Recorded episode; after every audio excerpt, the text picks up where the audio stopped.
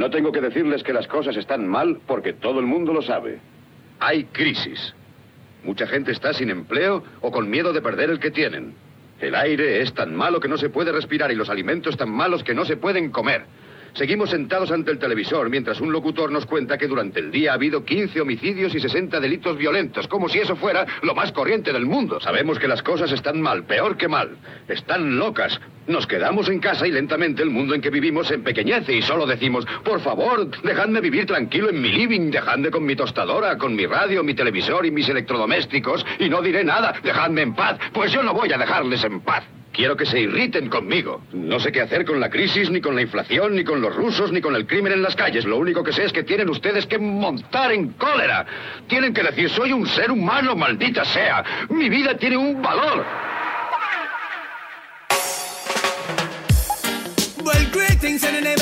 Well,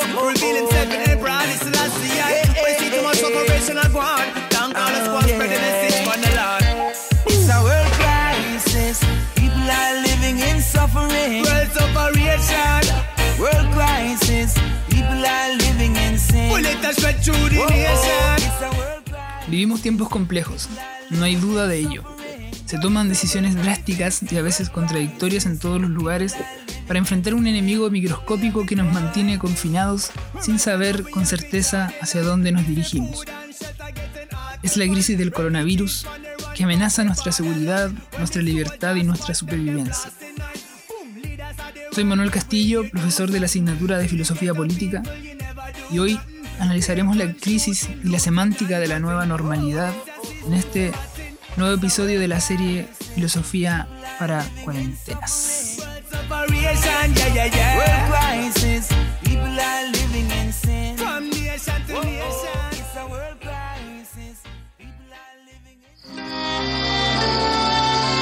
Anímate, Homero. No puedo. Imaginas que este sofá es una barra? Así puedes pasar más noches con nosotros, ¿eh? No voy a hacer ningún comentario sobre eso. mira el lado amable, papá. ¿Sabías que en chino la palabra crisis también quiere decir oportunidad? ¿Qué? ¿Oportun crisis? Tienes razón. He tirado muchos años de mi vida en ese antro. Se acabó. Voy a buscar un nuevo bar para beber. Y me voy a poner más ebrio de lo que nunca me he puesto en mi vida.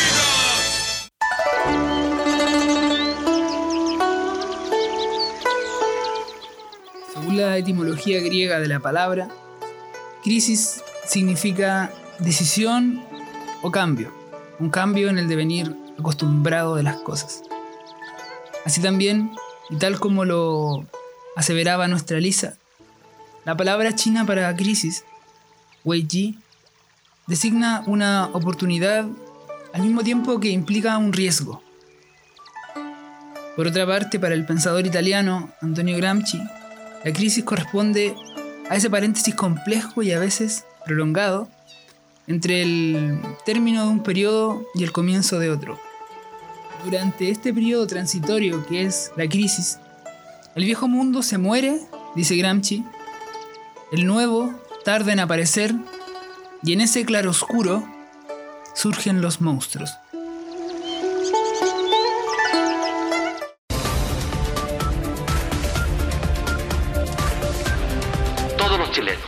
Nos estamos preparando, al igual que muchos otros países en el mundo, para vivir esta nueva normalidad, en que deberemos vivir con el coronavirus entre nosotros, por un periodo que puede extender- extenderse hasta dos años, durante el cual tendremos que compatibilizar la protección de nuestra salud con el trabajo y las otras necesidades de nuestras vidas.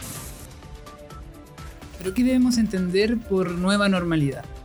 ¿Normal respecto de qué? Sabemos por nuestra propia experiencia que la crisis sanitaria ha tendido a romper o transformar la forma en que nos relacionamos entre nosotros, la manera en que nos movilizamos, la forma en que entendemos la educación, el trabajo, etc.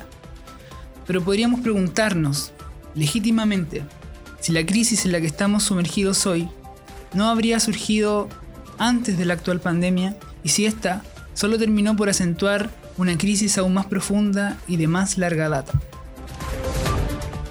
En esta línea, la reconocida periodista canadiense Naomi Klein reflexionaba hace unas pocas semanas sobre la real necesidad de volver a la normalidad. Debemos recordar, decía ella, que la normalidad era la crisis, que la normalidad es mortal. Por eso frente a la presión que ejercen ciertos grupos de la sociedad por reactivar la economía en medio de la pandemia, ella plantea, no necesitamos estimular una economía de la muerte. Necesitamos catalizar una transformación masiva hacia una economía basada en la protección de la vida. So when people talk about wanting when are things going to return to normal, we have to always remember that normal was a crisis. Normal is deadly. Normal is a massive crisis. We don't need to stimulate the death economy. We need to catalyze a massive transformation to an economy that is based on protecting life.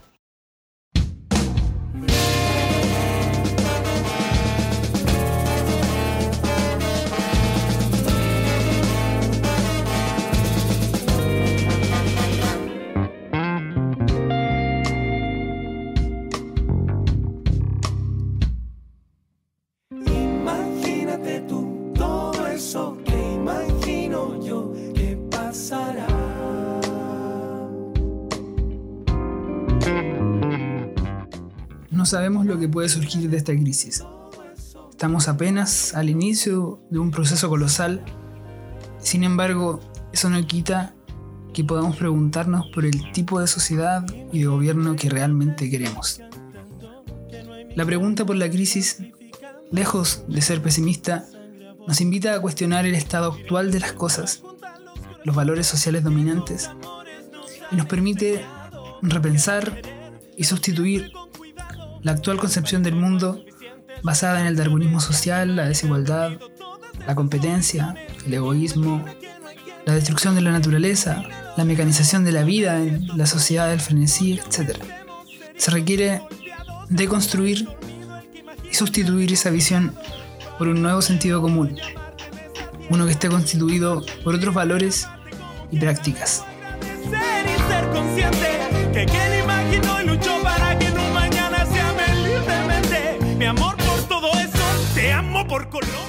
Por eso, el desafío filosófico de esta semana tiene que ver con construir o levantar preguntas filosóficas que nos permitan abrir nuestra mirada, interrogando a la crisis como fenómeno político y a la idea misma de normalidad, pero desde sus propias visiones y experiencias. Es decir, ¿qué significa para ustedes lo que está sucediendo? ¿Cómo se vive desde la perspectiva de un estudiante, un adolescente, una joven, la crisis? ¿Cuáles son los cuestionamientos que les surgen a ustedes a la forma en que el sistema político ha enfrentado la pandemia? Formulen una pregunta que aborde alguna de estas problemáticas y me la envían en forma de audio al correo manuel.castillo.batemolina.cl No viene de cuna, no se compra, no se vende, se aprende. Se adquiere mirando la realidad de frente. Reflexionar el pasado. Con alma y corazón compenetrado. Dilucidar del sentimiento la razón. Volver a mirar con otros ojos, con otra educación. Aquellas cosas que fueron aciertos en su tiempo hoy día podrían ser un error en detrimento de los ojos nuevos que se están abriendo. Pasémosle la idea a los soldados del encuentro. Demos la moneda de cambio del corazón. Esta es nuestra divisa de la imaginación.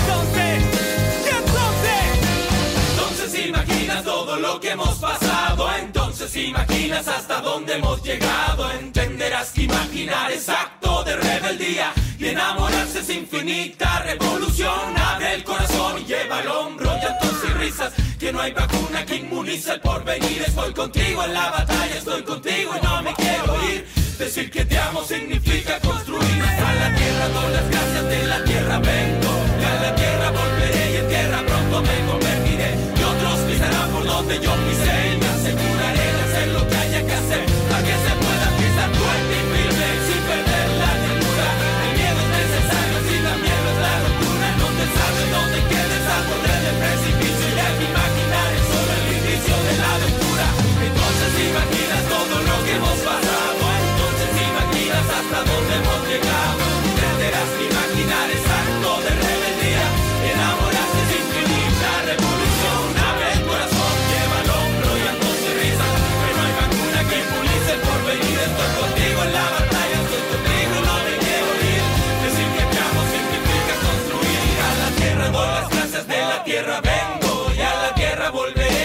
pronto me convertiré. Y otros pisarán por donde yo pisé. Y me aseguraré de hacer lo que haya que hacer. Para que se pueda pisar fuerte y firme y sin perder la ternura. El miedo es necesario, así también lo es la locura. No te salves, no te quedes al borde del precipicio. Ya que imaginar es solo el inicio de la aventura.